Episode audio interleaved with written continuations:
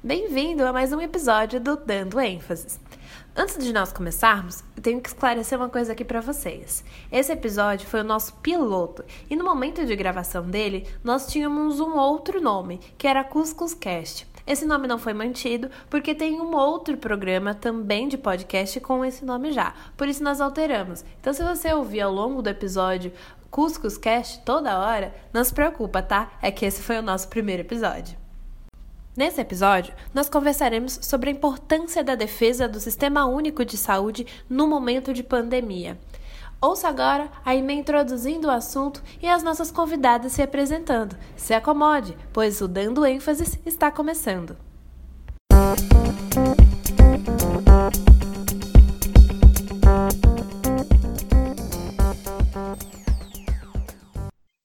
Então, a gente não poderia deixar de falar que esse podcast surge no momento e falar sobre saúde e, em consequência, falar sobre o Sistema Único de Saúde, o famoso SUS. Por isso, é impossível que esse não fosse o tema do nosso primeiro episódio. Então, hoje, no CuscuzCast, baseado na notícia que foi divulgada essa semana pelo site do G1, de que 80% da população potiguar depende exclusivamente do SUS, trataremos qual a importância do Sistema Único de Saúde no combate ao Covid-19. Acomode o fone de ouvido e ajuste o volume, porque o CuscuzCast está começando. Exatamente isso que a Ime acabou de falar pra gente. Muito obrigada, amiga Ime, por ter falado sobre o nosso tema. Que gostaríamos de estar no estúdio, não estamos, estamos nos estúdios do Skype online, cada um no seu espaço, respeitando, é claro, o isolamento social. Então, Ime, de quem que a gente está hoje acompanhado? Se apresente para nossa audiência. Eu sou a Ime Araújo, eu sou, faço parte da ênfase, né? Eu estou aqui como hostel da, do podcast, do Cuscuzcast, e a gente está aqui nessa iniciativa, né? Eu sou a Suzy, é, também estou dentro da ênfase, trabalho na parte de projetos jornalísticos e produção de conteúdo, enfim, estou no Cuscuz com Notícias, sou amante e fã de carteirinha de cuscuz, e estamos aqui. E conosco hoje temos duas convidadas super especiais, que eu gostaria que se apresentassem, meninas, porque aqui a gente dá de fala para as pessoas se apresentarem. Quem é você, Isabela, na fila do pão? Oi, meninas, tudo bom? É, bom, como vocês falaram, eu sou Isabela. É um prazer estar aqui participando com vocês. É, eu sou médica, me formei né, na Universidade Federal do Rio Grande do Norte ano passado. E aí já embarquei nesse mundo do SUS, trabalho exclusivamente no SUS. É, atualmente eu trabalho na, na, Unidade Básica de Saúde, na Estratégia de Saúde da Família, e estou aí na linha de frente né, nessa pandemia, é, realmente batalhando pela saúde da população, também no hospital de campanha, é, dando alguns plantões e atuando aí né, na correria que está é, esse mundo de pandemia e esse momento importante é, que a gente está vivendo hoje no Brasil né? E, e, claro, aqui no estado, né, nesse boom que a gente está vivendo da pandemia, a gente tem que falar sobre esse assunto e estou bem, bem feliz de estar aqui. Muito obrigada, Isabela. Um prazer enorme estar com você aqui. Muito obrigada por ter disponibilizado o seu tempo também. É muito importante para a gente ter você aqui. Muito obrigada novamente. Natália, e você, amiga, me fala, quem é você na fila do pão? Oi, pessoas. Eu agradeço também de estar aqui. Muito bom esse espaço, né? Bem mais dinâmico também. Então, meu nome é Natália, igual já me apresentaram. Eu sou fonoaudióloga recém-formada. Estou saindo do forno agora. Me formei agora antes de toda essa quarentena, desse fechamento. Sou uma amante da saúde pública. Ainda não estou assim ativa, mas é uma área assim que eu me identifiquei muito na minha graduação sou apaixonada de uma forma indireta, participei de várias coisas de forma indireta. E eu acho muito importante esse tema, porque a gente está tendo tanta notícia e às vezes a gente fica bem perdido. Né? E esse espaço é muito importante para derrubar essas fake news. Aí, então, a gente pode passar para a nossa entrevistinha, para a nossa conversa, não pode? Já que estamos todos devidamente apresentados. Acho que podemos começar. É, então, a nossa primeira pergunta vai ser agora, vai começar agora, né? É, conforme verificado pelo projeto Comprova e divulgado pelo site Poder 360, o Brasil é o único país do mundo com de 100 milhões de habitantes que conta com um sistema público, este é financiado pelo dinheiro dos impostos, universal, que é para todos, e gratuito para toda a população, aspas do próprio Ministério da Saúde brasileira.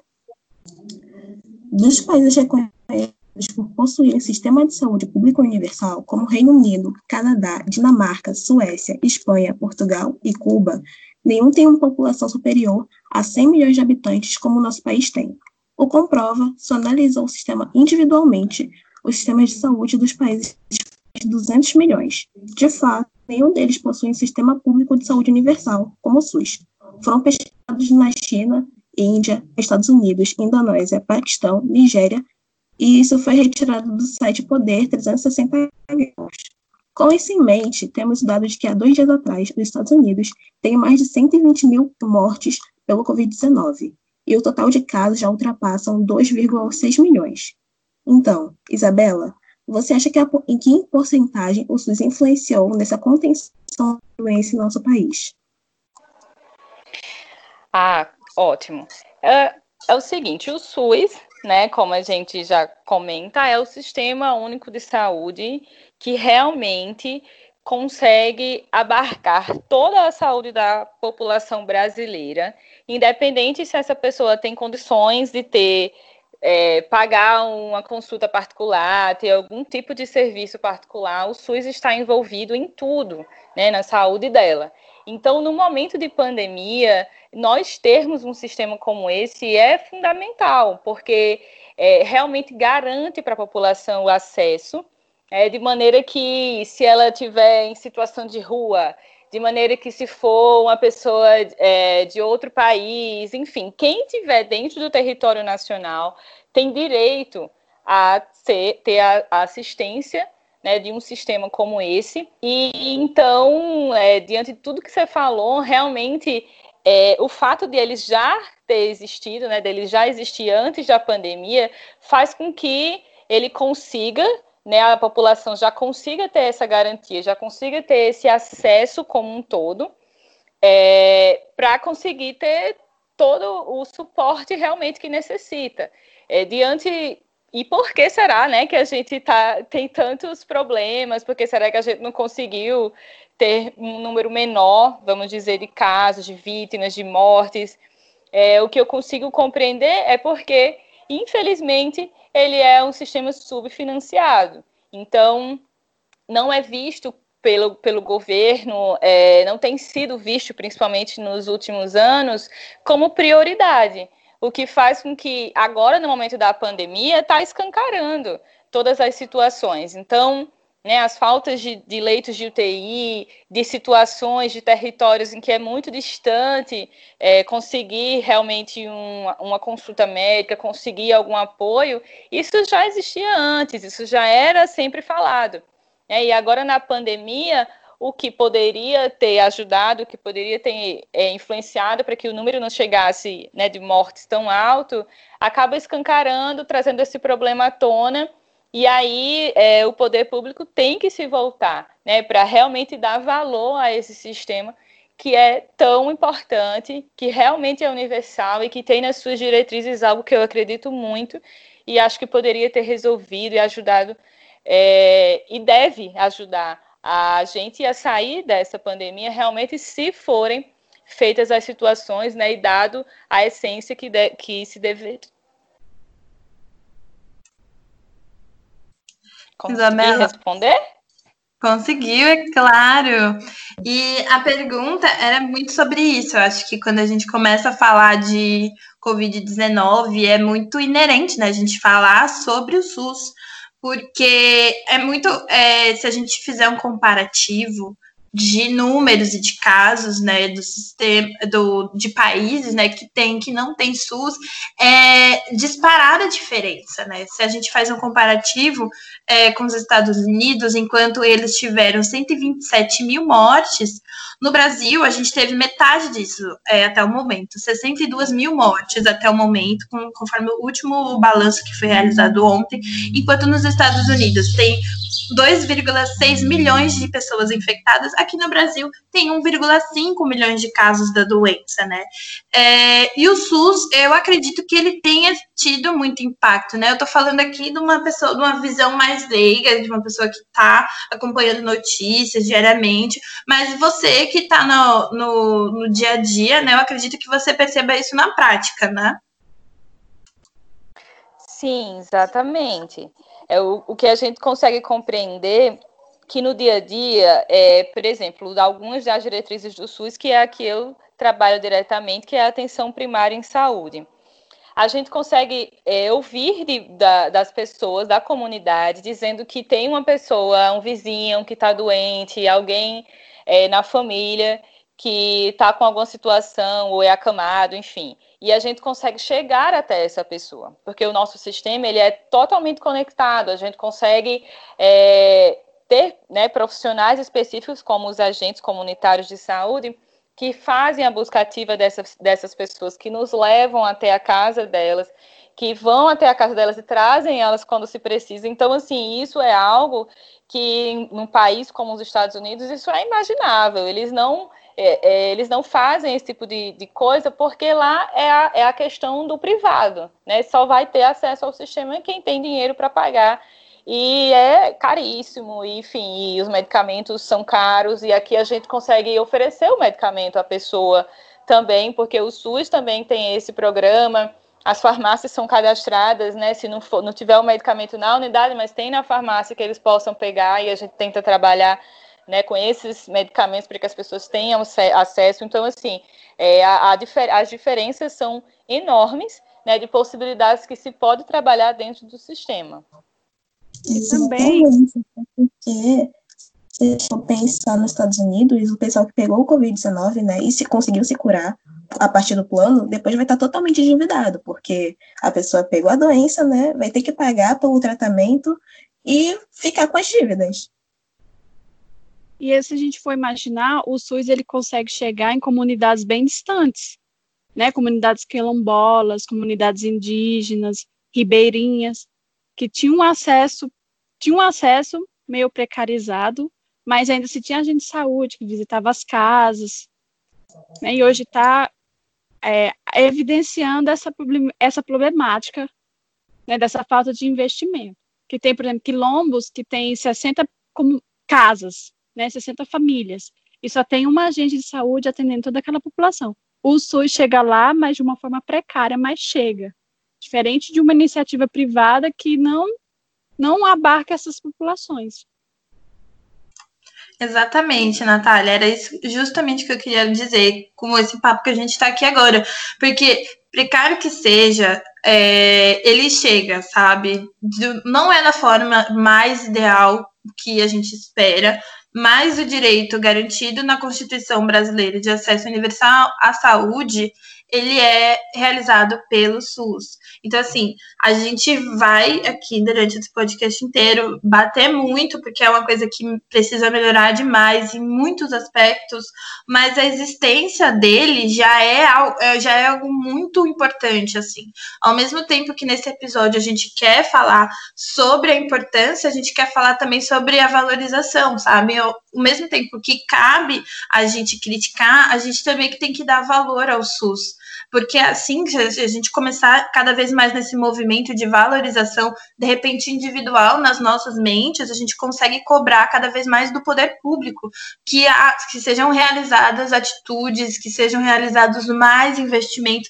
Ao longo do podcast tem outras colocações que a gente vai falar diretamente, pontualmente com dados, com valores de investimento que o governo promete, mas que nem assim ele tem feito, né? Muito do, do governo é, tem sido promessas e a gente quer ver muita efetivação, mas cabe também à população a entender, a compreender e compreender também o seu papel de cobrar das, das autoridades o que deve ser feito também, porque a gente que tem que mobilizar né, a sociedade, nós como indivíduos e cidadãos. 60 mil mortos e quase 1,1 milhão, 1, milhões, 1 milhão e meio, né? Desculpa, gente, uma breve interrupção na fala da IME para atualização de dados. O Brasil registrou, desde o início da pandemia, 2,70 milhões de pessoas infectadas pelo Covid-19, segundo o balanço que foi divulgado nesse sábado, dia 1 de agosto, pelo Ministério da Saúde. O número atualizado de recuperados está em 1,86 milhão. Ainda há 748 mil pacientes sendo acompanhados. O novo coronavírus causou a morte de 93,57 mil pessoas no Brasil desde o início da pandemia. De pessoas infectadas no país, na última quinta-feira, dia 2, o governo federal aplicou apenas 29,3% dos recursos e declarou ter disponibilizado ao Ministério da Saúde para combater a pandemia. Os dados são do painel do Orçamento Federal, elaborado por informações do Sistema Integrado de Planejamento e Orçamento, o CIOP. Até agora, o Ministério gastou cerca de 11,5 milhões de reais e, e de um total de 39,3 milhões de reais até o governo, que o governo afirma ter liberado. Trecho retirado este de notícia publicada pelo site da revista Isto é Dinheiro, hoje, dia 3 de julho de 2020. Falando agora sobre economia e investimento, por que falamos em teoria? Falar em dinheiro é evidente. Qual a importância de investimentos na saúde? Na ótica de vocês, o país investiu o suficiente em saúde, especialmente no SUS, antes da pandemia? Bom, na opinião, né, que eu tenho, que eu vejo, que eu leio também, não sou especialista nisso, mas o que a gente consegue compreender e ver na prática é que o sistema é totalmente subfinanciado.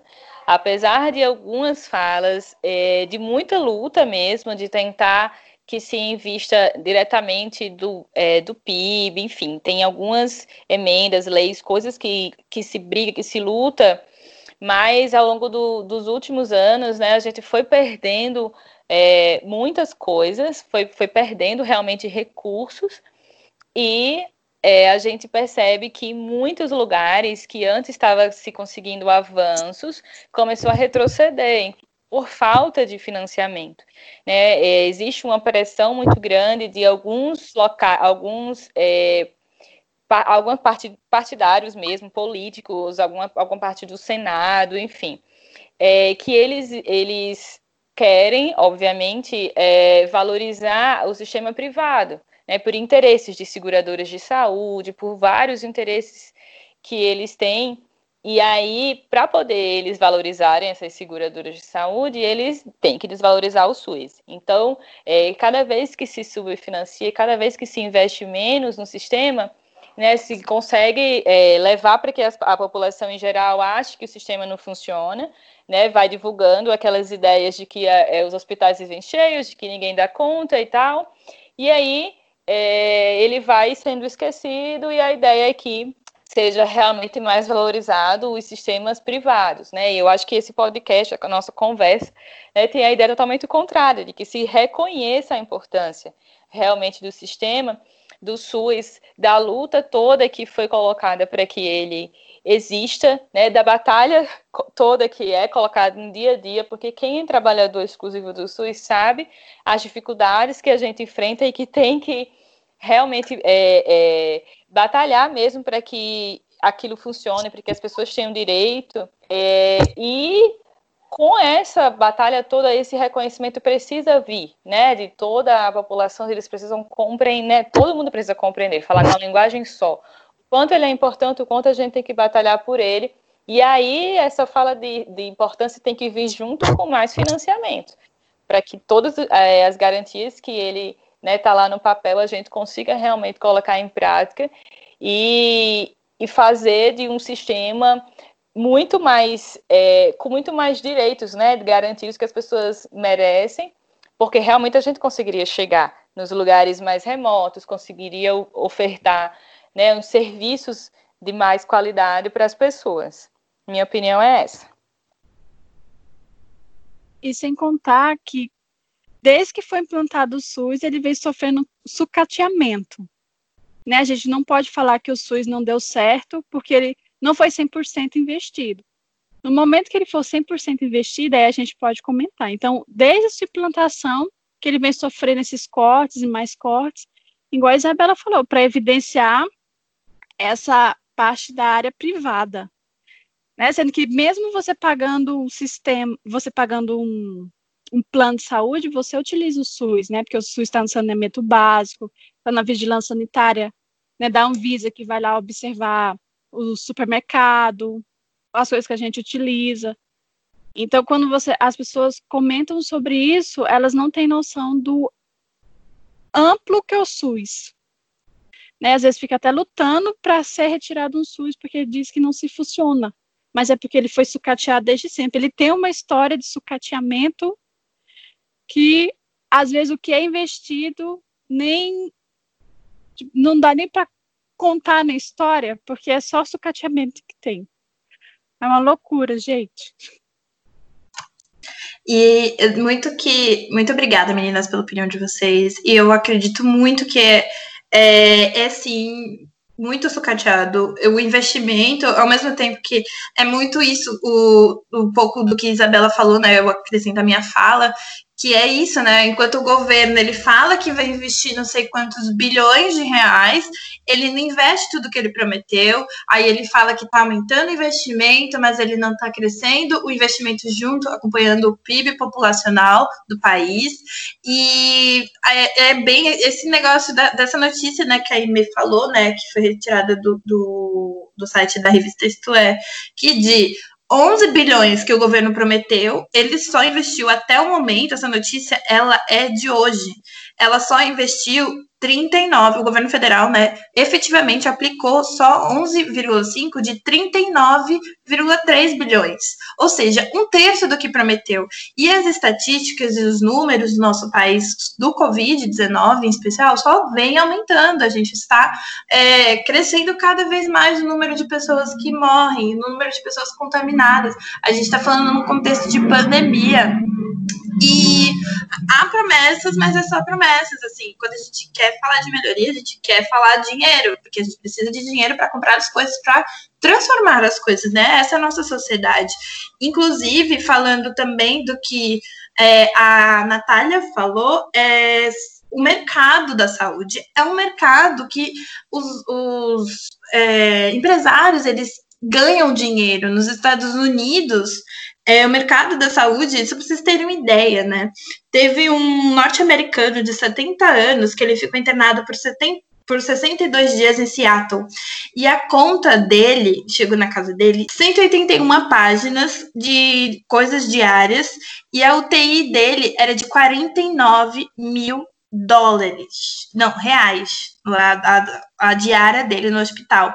E no final das contas, com esses 62 dias internados, ele está devendo para o hospital um milhão de dólares. Então, quanto essa, esse hospital, né, entre aspas, lucrou em cima desse paciente, ele foi curado, né, ele contra, contraiu o Covid-19, ficou internado, e aí saiu feliz que estava é, recuperado o Covid, mas com uma dívida de um milhão de dólares. E aí, quando a gente coloca isso, né, a gente traz para nossa realidade também. Falar sobre essa notícia e não trazer para nossa realidade é só jogar ela no ar é, falar assim, tá, quantas pessoas já sararam, já foram curadas do Covid-19 aqui no nosso estado, no nosso país, não gastaram nada, porque tiveram acesso desproporcionado pelo SUS.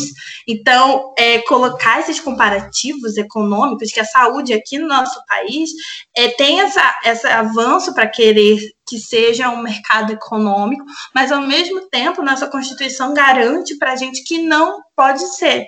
E o SUS entra nesse paralelo de garantir é, esse direito que é, que é colocado na nossa Constituição e é um direito que ele é reafirmado muito, assim, o investimento, novamente, é, falando que, que Natália e o que Isabela colocaram é precaríssimo, é muito precário, mas ele é, existe, ele é, assim, funciona, sabe? É o que a Isabela falou, que existe, se você estiver fazendo um tratamento de uma doença, o, o, ou você ganha aquele remédio gratuitamente, ou você consegue acesso a esse remédio de uma maneira mais barata pelas farmácias populares, por exemplo.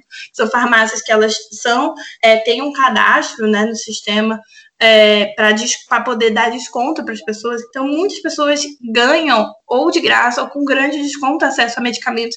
E que em outros lugares, em outros países que a gente olha, assim, se espelha muito, né? Que é tipo é, países europeus ou país ou norte-americano, enfim, os Estados Unidos mesmo. E aí não tem, sabe? A gente tem, a gente tem isso, sabe? Olhar, comparar sempre com os vizinhos, que a gente quer tanta coisa às vezes, né? Quer ser tão parecido, e a gente tem algo tão positivo quanto o SUS. A gente tem que olhar de verdade com esse olhar é, de valorização também, para a gente conseguir cobrar, para a gente conseguir melhoria. Eu queria só comentar que o SUS é algo muito recente, né? É complicado a gente perceber que o SUS é algo recente, muito importante para a gente, porque a saúde é algo, é uma necessidade básica, e mesmo assim, ele fez um, uma grande diferença no, na forma como a gente vive, né? E mesmo assim, muita gente ainda acredita que o SUS não funciona. Ele tem, sim, suas dificuldades, mas ainda assim é muito necessário. Quer dizer, a saúde não é para ser algo, ah, algo a mais, alguma conta a mais para você. É uma necessidade, assim como comer, assim como ter algo, um teto sobre sua cabeça. Exatamente, amiga Amy. É, e aí, continuando falando sobre esse contexto, né? A gente está falando muito sobre o SUS, sobre saúde, porque a gente está tá vivendo numa pandemia, né?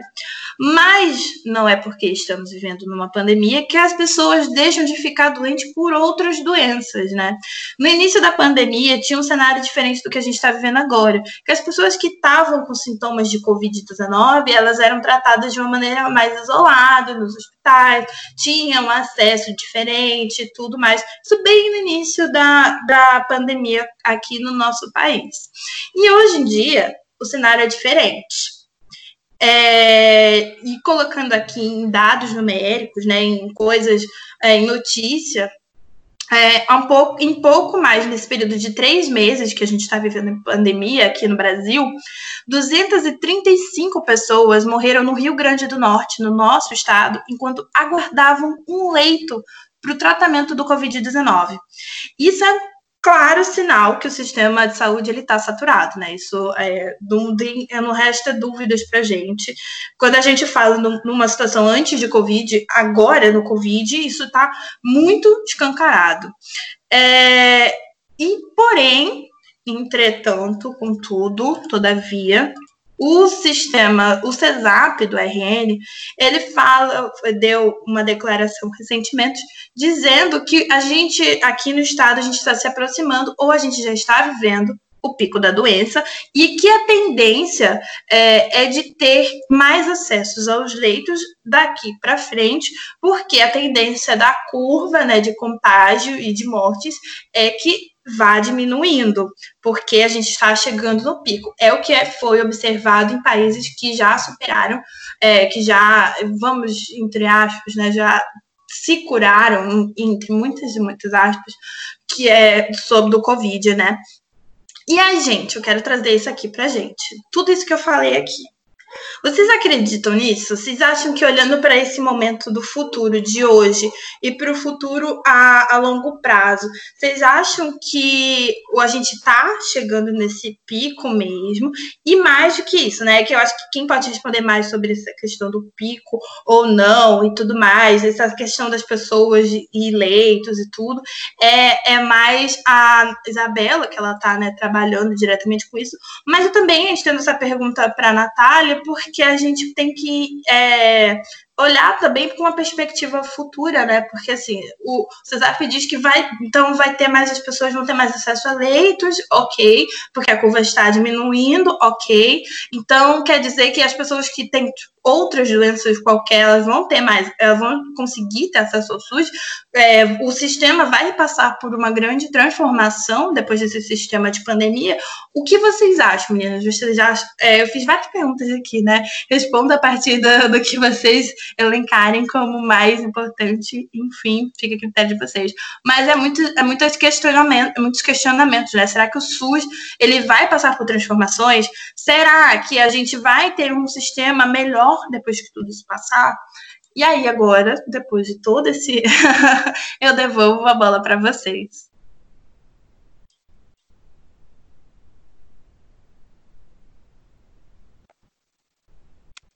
Bom, foram muitas perguntas. Eu fiquei até pensando assim por onde começar, mas eu vou, vou falar assim bem o que, que eu estou vendo e, e, e, a minha opinião. É, eu acho que o governo, olhando para os estudos tudo mais, eles podem até falar do que a gente chegou num pico, enfim. É, a gente vai vendo e acompanhando para ver como é que vai ser. Porém, na realidade, é, mesmo do dia a dia, na realidade que a gente tem visto do comportamento do vírus, da situação toda, eu acho complicado fazer esse tipo de afirmação. Porque agora, né, no momento em que a, que a gente percebe que estão as unidades de saúde como um todo superlotadas, é, os serviços como um todo muito saturados, houve uma, uma liberação né? Está começando a acontecer uma flexibilização aí é, do comércio, enfim, de, de outros serviços da cidade, o que faz com que aumente a circulação de pessoas. Né? Então, eu estou realmente bem receosa, com bastante medo de como é que vai ser isso. Estou com medo de termos outro pico, é, da doença começar a ter um outro tipo de comportamento, porque a maneira como, como está levando né, essa doença agora é, tá de uma maneira que eu, eu não acredito que deveria ser assim. Eu acho que a gente deveria estar com muito mais cautela agora. Eu acho que não deveríamos ter, ter cedido né, às pressões no momento agora. Eu acho que a gente deveria ter esperado baixar mais, né, chegar realmente no que se fala de, de menos de 80% de ocupação de leito, né, coisa que hoje a gente está acima de 90%. Então, não chegou no que eles queriam e ainda assim cederam à flexibilização das situações, né? E o que que eu percebo? Como eu trabalho, né, uma unidade básica de saúde com dentro da comunidade, dentro, né, de uma população que é, é me, menos favorecida do ponto de vista social, econômico mesmo. As, as casas onde, onde é, a população mora, né, são todas muito coladas. É, as, as situações de isolamento são quase impossíveis das pessoas ficarem. Então, assim, eu realmente estou muito aflita de como que vai ser, porque quando se começa a liberar é, esse tipo de comércio, começa a mexer, sim, com essa população que eu trabalho, né? Então, eles que, em sua maioria, né, vamos dizer, trabalham sim como é, vendedores, né, trabalham é, na parte da limpeza, trabalham como cozinheiros, trabalham né, nesses serviços que estão sendo liberados agora, eles vão começar a circular pela cidade, a retornar para suas casas, e, e nos nossos lugares esse vírus só faz aumentar. É, o número de pessoas doentes só faz aumentar, e já saíram estudos que é, já mostraram que o número de, de mortalidade das comunidades é muito maior do que o número de mortalidade nos locais onde as pessoas é, têm um, um poder econômico maior. Isso é porque tem diversas explicações, né? Mas uma delas, uma das que a gente consegue perceber é isso, é realmente um, um, é, um serviço mais precário e os locais públicos que estão muito mais lotados, né? É, é o centro da nossa conversa. 80% da população potiguar depende do SUS, né? Muito mais. O SUS de, demanda muito mais. Então, assim, é, é, realmente eu, no momento agora, assim, fico mais aflita, fico com medo dessa, dessa situação. Não acho que deveria ter sido é, liberado. É, e fico realmente realmente vamos observar, né, como que, que vai acontecer. O que que eu também acrescento que eles não levaram muito em consideração, que a gente tem percebido o adoecimento dos profissionais de saúde, né? Então, assim, alguns locais que eu trabalho e que eu vejo colegas falando, está é, tá se demandando mais profissionais ali com essas aberturas de leitos, né, que eles estão fazendo, está demandando mais profissionais, porém está tendo uma baixa de pessoas. As pessoas estão adoecendo, os familiares das pessoas estão adoecendo, elas precisam ser afastadas. É, e aí isso realmente assim não tem gente para conseguir é, suprir a quantidade de pessoas e, e assim, é, pessoas que, que estejam preparadas né, para atuar. Num leito de UTI não pode ser qualquer profissional. Tem que ser realmente profissionais que, que sejam preparados para trabalhar numa UTI, porque a situação é muito complexa de saúde. E aí é, não se pensaram, né? Não, não pensaram em tudo isso para que ocorra essa flexibilização, essa situação atual. E aí, é, é, se realmente esse pico vai ficar congelado, vai baixar, eu não sei, eu, eu, eu tenho medo, e a, minha opinião é que, na verdade, a gente vai ter um aumento, vai ter um segundo pico, se as coisas continuarem da maneira que estão. Não sei se respondi tudo que vocês falaram, mas acho que é isso. É, eu concordo com Isabela. Eu também estou nessa, tô meio receosa em questão dos interiores. Eu, eu moro aqui no interior, né? Terminei fone e voltei para o interior. E assim, a doença, ela tá chegando aqui agora, aqui no meu município, nos municípios ao redor. E a gente não tem estrutura, as pessoas elas ainda não estão sensibilizadas em questão de usar equipamentos, em questão de isolamento. A gente vê ainda muitas pessoas na rua. Né? Estou contando assim da minha realidade aqui. Então, por exemplo, se a gente está aqui faz, deixa eu ver, eu estou aqui desde março e a gente tem 11, é, 17 casos confirmados. Então, está subindo agora. E, e todo dia atualize, todo dia esse esse número de casos confirmados ele vai aumentando, vai aumentando. Os casos suspeitos, a gente já teve dois óbitos. E dos interiores está assim, está crescendo, está aumentando, e a gente não tem essa estrutura. A gente tem uma ambulância que ela atende seis municípios, que é a ambulância de Currais Novos, eu estou no município de Lagoa Nova. E ela atende vários municípios, e parece que só tem três ambulâncias de SAMU, que eu, que eu digo assim. Então, por exemplo, a gente não tem uma estrutura. Então, eu fico bem receosa em questão disso. E, por exemplo, quando afeta alguma coisa em Natal, de, de abrir o alecrim, por exemplo. Tem gente que sai daqui numa lotação, num carro de lotação, a gente só tem um ônibus, né? E vai, e esse ônibus funciona normalmente, vai, vai para o Alecrim, organiza as coisas e volta, passa o dia em Natal. Então, a gente ainda tem várias questões a ser discutidas que não estão levando em conta, levando em consideração. Né? E eu acho que eu tenho um pouco de medo, de receio em relação a isso. A nossa unidade aqui é em Caicó, né, que vai atender nossa região, e está crescendo. Aqui está só subindo os casos, subindo, subindo, sem a estrutura. É isso. Eu acho. Muito obrigada, meninas, pela, pela fala de vocês. Eu achei fantástico o que vocês trouxeram Responderam sim, a Isabela falou que será que eu respondi? Respondeu sim, Isabela muito bem, inclusive.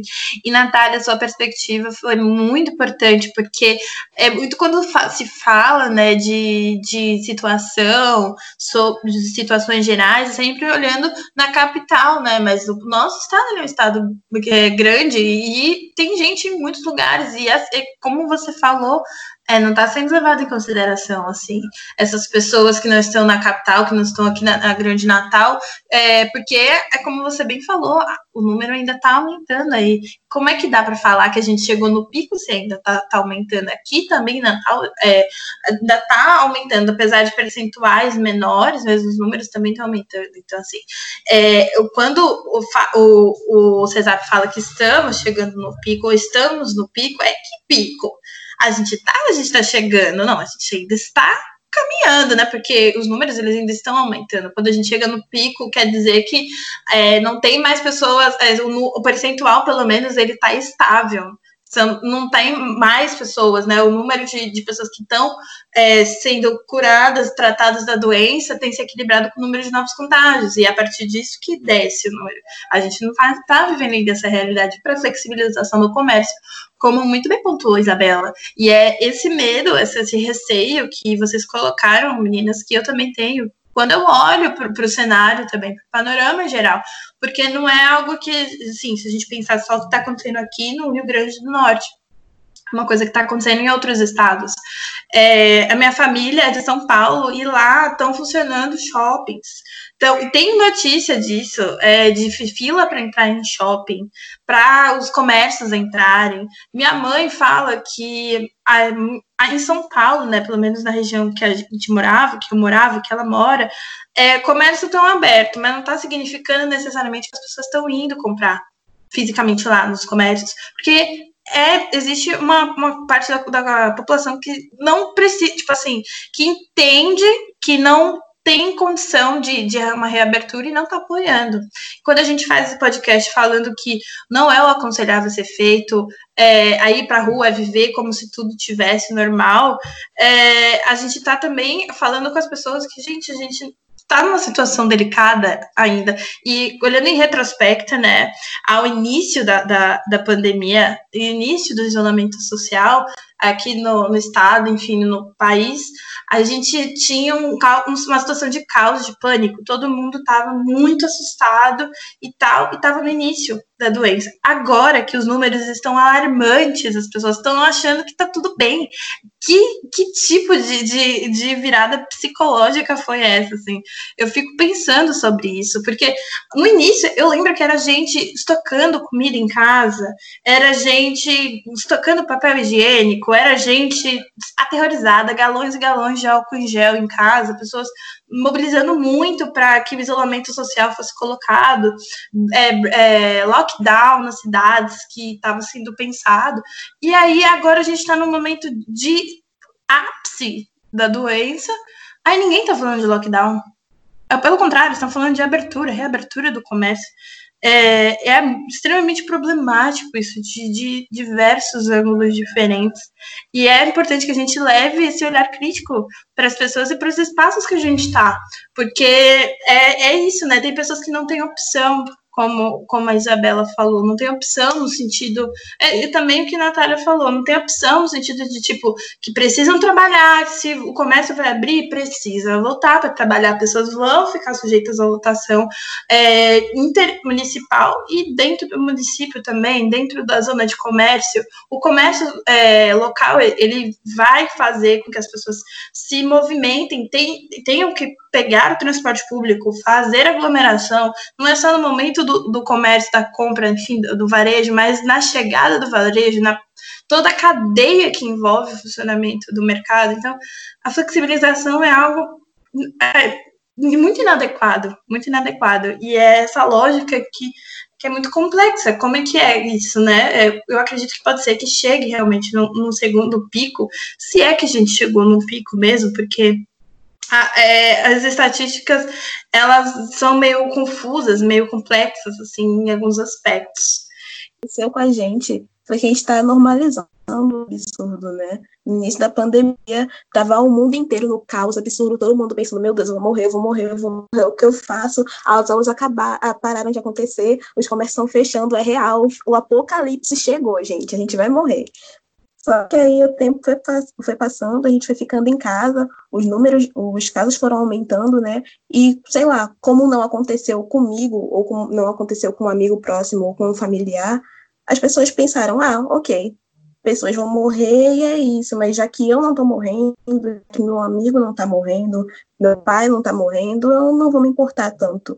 Ontem eu tinha visto até um vídeo que estavam falando, estavam gravando o Leblon, porque no Rio de Janeiro também já começou a abrir o comércio, né? E tava cheio, muito cheio. Aí tinha esse homem que tava gravando e o pessoal tava tipo, e aí, kkk, povo trouxa que continua em casa. Eu fico, gente, pelo amor de Deus, o que o que tá acontecendo com vocês para simplesmente acabar a empatia, sabe? Tem gente morrendo, tem gente perdendo seus parentes que não consegue nem ir pro velório, não tem nem velório. E vocês estão tipo, ai, é isso. Aqui no interior, por exemplo, a gente tem a, a feira que está sendo revezada. A cada 15 dias não tem. A gente está tendo álcool em gel, está tendo as barreiras sanitárias. Só que nos interiores, a maioria é trabalho informal. Então, quando às vezes, muitas das vezes, não tem como parar e a gente não vê outra possibilidade, né? Aí também essa tem essa preocupação a questão da economia das famílias, porque muitos são trabalhos autônomos que precisam sair, que precisam estar na rua. Por exemplo, os feirantes só tem a feira para poder receber. Tem, algumas fe tem alguns feirantes que plantam, né, que são agricultores, então as pessoas vão lá e compram. Esses conseguem, mas outras pessoas que não. E a gente não está vendo estratégia também para essas famílias, né, que está bem complicada. E a gente vê esse, essa muvuca, essa essa agitação do início. Só que a nossa agitação meio que deveria começar agora com o aumento dos casos nos interiores. E como já está mais ameno, assim, é como se a gente não tivesse vivido ainda essa agitação e o pessoal já está querendo liberar. Não, gente, não tem como, não é a mesma lei para uma cidade agitada, grande, para o interior, que tem 16 mil habitantes, 10 mil habitantes, 5 mil habitantes. É como se agora que a gente deveria estar aqui eufórico, vamos, vamos fazer isolamento, não sei o quê, as pessoas já estão mais relaxadas porque viu na televisão que já está assim, que está assado, que já liberou, então a gente pode liberar também. Aí é bem complicado. Tem vários fatores que complicam bastante o isolamento. É, então, vou começar, vou passar para a próxima pergunta, tá, meninas? É um pouco otimista essa pergunta, mas vamos ver o que vocês acham. É, o sistema vai melhorar daqui para frente? Após o colapso, no momento pós-PI e assim por diante? Vocês acham que o SUS vai passar por transformações após a Covid-19? Vocês acham que depois de todo, todos os problemas que foram expostos, né, a, da, do colapso da saúde e tudo mais, vocês acham que o governo vai incentivar mais o SUS? Olha, eu posso falar o seguinte: é, eu acredito que historicamente o SUS ele vem de um berço é, de política de batalha, de luta, é, de pessoas que querem né, batalharam desde o princípio para realmente terem direito à saúde, foram é, dias e dias é, de muita, muita, muita batalha de lá no Congresso, enfim, para que o SUS se torne da maneira que está agora. Então, é, do que na realidade que a gente está, para que ele realmente se valorize, precisa ter esse apoio, essa luta, esse, esse reconhecimento é, da população em geral, de cobrar né, do, do, da, dos políticos, dos governantes que estão, para que aumente, melhore, para que realmente eh, mostre, né, ó, quando precisou, vocês conseguiram expandir o sistema. Na época que estava na pandemia, vieram mais leis, vieram. Então a gente quer que isso mantenha, né? Então, assim, vai precisar que as pessoas realmente batalhem por isso.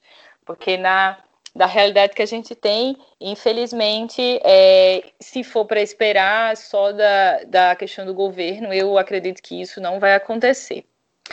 Mas, por outro lado, é uma visão assim voltada para o nosso estado, pelo menos para o Rio Grande do Norte, o que eu acho que foi uma política muito interessante foi a questão de ampliar leitos, é, seja de UTI ou sejam de de leitos clínicos é, nos, nas cidades, né, em Natal e principalmente nas cidades do interior. Essa política aconteceu. Né, se falou muito e se exigiu muito é, hospitais de campanha, hospitais de campanha. E assim, apesar de a gente ter visto, né, achando maravilhoso ver na China eles levantarem um hospital de campanha em 10 dias e querer que isso acontecesse na nossa realidade aqui, é, quando acabou, ou, ou pelo menos reduziu, né, a história da pandemia lá, eles desmontaram o hospital de campanha e pronto. Então, é, a ideia que eu acho é que é, não, é sim, quando realmente houver necessidade, tem que abrir mesmo mais leitos assim que sejam é, específicos, né, urgentes. Mas o ideal é fazer o que foi feito em alguns locais no, no estado, né? Então eles aumentaram leitos em hospitais que existiam e que estavam esquecidos, né? O hospital lá de Caicó mesmo foi né, aumentaram o número de leitos. Alguns hospitais já existia um prédio, existia a sala, existiam alguns equipamentos e, e eles não eram utilizados. Então, eh, o dinheiro, a necessidade da pandemia fez com que eles aumentassem esse número de leitos. E a minha ideia é que, apesar né, de eu esperar que tenha que ter a iniciativa da população para que o SUS realmente se mantenha, é, que a gente consiga enxergar essa situação, né, esses leitos que foram aumentados, e tenha a sensibilidade do nosso governo local de manter esses leitos. Né, e aí, é, de, uma certa, de uma certa forma, que a saúde se estruture melhor. Né? A gente está falando de um dos aspectos, assim, leito é um aspecto do SUS, mas assim, um aspecto que eu acho interessante, eu acho que a gente pode partir dele para batalhar né, e, melhorar e ampliar o sistema. É isso. Aí eu super concordo com a Isabela. Né, a gente espera que tenha uma manutenção do que está sendo feito e que tem um investimento em todas as fases, né, todas as áreas da saúde, sendo que é, eu espero que a gente possa melhorar em muitos aspectos, eu tenho esperança, né, tanto na saúde como na educação, porque a gente está vendo resultados de é, acontecimentos que não teria como prever, né, por causa que era uma pandemia, mas gente, eu acredito que a gente poderia já ter tido um investimento anterior a isso. Né, mas eu espero, eu tenho esperança que a gente seja um ser humano melhor depois dessa pandemia, que a gente seja mais consciente, sensibilizado em todas essas questões. Mas só vivenciando para a gente poder saber como vai ser, né? É, meninas, a gente já está chegando ao fim do nosso podcast, da nossa conversa. Por mim, eu ficaria aqui durante horas conversando com vocês. Mas a gente tem que chegar no fim, tem que ter um fim, né? Tudo que tem início tem um fim, inclusive o nosso primeiro episódio. É, eu queria agora dar uma, um espaço para as considerações finais e para a gente poder encerrar o nosso podcast. Olha, é, de consideração final, primeiro quero agradecer o espaço, a oportunidade. Quero muito ter a oportunidade de a gente conversar sobre outras coisas. Estou aqui. é, e aprender, estudar, enfim, ver tantas opiniões, né, de, das pessoas que estão do outro lado, né, diferentes da, da que eu estou vivendo a, é, a realidade. Então, assim, é muito rico, muito bacana. De frase final, acho que eu poderia dizer, é, eu acho que a gente precisa, é, nesse momento agora, colocar na cabeça que saúde não é o contrário de economia, né? É importante a gente ter isso na mente. É, não dá para pensar, a gente tem que abrir tudo e deixar que a economia funcione, porque senão o país não vai para frente e esquecer que a gente está no momento de pandemia, esquecer que as pessoas estão morrendo. É, isso não, não dá para acontecer. É, a, no primeiro momento tem que se priorizar algumas coisas e nesse momento é o momento de priorizar a saúde, né? Então, para os que podem, fiquem em casa, para aqueles que realmente têm parentes que estão longe, né? Que tem, enfim, eu tenho tô por causa da, do meu trabalho, né? Tendo que ficar longe de pessoas que eu gosto, tendo que fazer coisas de uma maneira diferente. Então, é, a mensagem é essa: a gente precisa ter consciência realmente sobre aqui, aqueles que a gente está vendo, sobre a situação do país novamente. Eu quero sim que a economia, que o país né, melhore em todos os aspectos, e para isso a gente precisa ter um controle, a gente precisa ter pessoas né, vivas trabalhando aqui junto. Então, é, é importante que a gente realmente compreenda, reconheça né, e batalhe pelos nossos direitos mesmo. O SUS ele é uma representatividade disso, né, de, de uma vitória por uma batalha de direitos e a gente tem que enxergar, né, para quem não, não leu, não conhece nada, é, procura dar uma lida melhor sobre ele. É, existem documentários, vídeos, assim, muitas coisas legais sobre o sistema. Eu acho interessante, né? Todo mundo, todo mundo mesmo, é, cidadãos brasileiros, é, conhecerem o sistema, né, que estão é, sobre ele, e aí, a partir disso, a gente conseguir se unir, né, para batalhar por esse sistema que é tão lindo.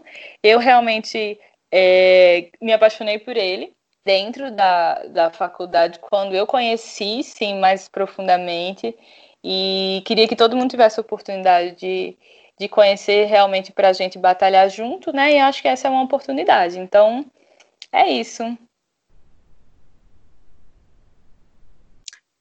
É, eu quero agradecer pelo espaço. A minha conversa, espero ter contribuído pelo menos com um pouquinho né, na, nessa experiência.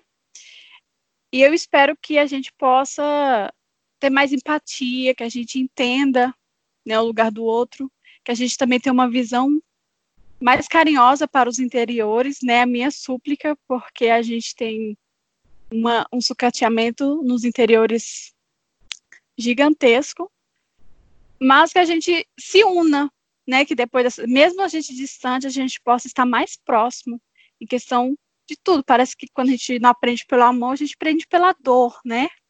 E e não esperar com que um, um parente meu precise ter Covid para me poder reconhecer o Sistema Único de Saúde. Né, que a gente já pega esse exemplo de outras pessoas, de outros municípios, de outros países, para a gente, que a gente possa se juntar, se sensibilizar e lutar pelo SUS. Né? Então, eu quero mandar um abraço para todo mundo e um abraço SUS. Nunca errou, nunca errou. Um abraço também para você. é, muito obrigada, Isabela. Muito obrigada, Natália. E Mê, quais são as suas últimas considerações, amiga? Minhas últimas considerações é que apoiem o SUS. Além das hashtags que muita gente, eu pelo menos inicialmente, e é muito na mesma vibe que todo mundo. Todo mundo dizia, ai, vamos defender o SUS. Ok, vamos defender o SUS. Só que a gente não pesquisa profundamente, né, para saber o que significa isso e por que é importante defender o SUS. É, é algo recente, né? Incrível que na época que a minha mãe nasceu, não tinha o SUS, e agora tem o SUS, a gente está vivendo com o SUS ainda assim. Muita gente não confia nele, não acredita que ele é efetivo. É isso, abraços. Muito obrigada, Ime, pelas suas considerações. Abraços para você também. É, e muito obrigada a você que nos acompanhou até aqui é, nesse primeiro episódio de Cuscus Cast. Esperamos trazer mais temas relevantes, mais temas importantes que tire você da zona de conforto, que tire você dessa zona comum de inércia que muitas vezes a gente é colocado pela nossa rotina, pela nossa vida, por diversos outros fatores, que a gente consiga defender o SUS cada vez mais e não só o SUS, mas ou muitas outras pautas, muitos outros setores da sociedade que precisam de um olhar, como a Natália falou, um olhar empático, um olhar de se colocar no lugar do outro. É muito que a gente se propõe a fazer, é, tanto com o nosso programa aqui, tanto quanto enquanto jornalistas, enquanto seres sociais.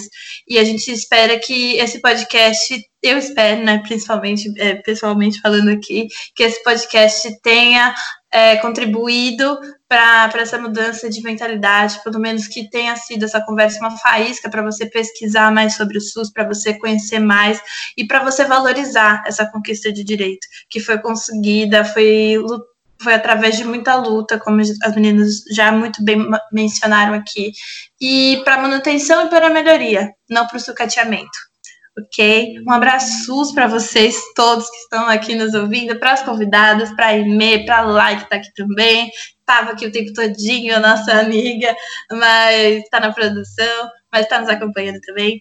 E é isso, gente, muito, muito obrigada novamente. E é isso, assim terminamos o nosso primeiro episódio do Cuscus Cast.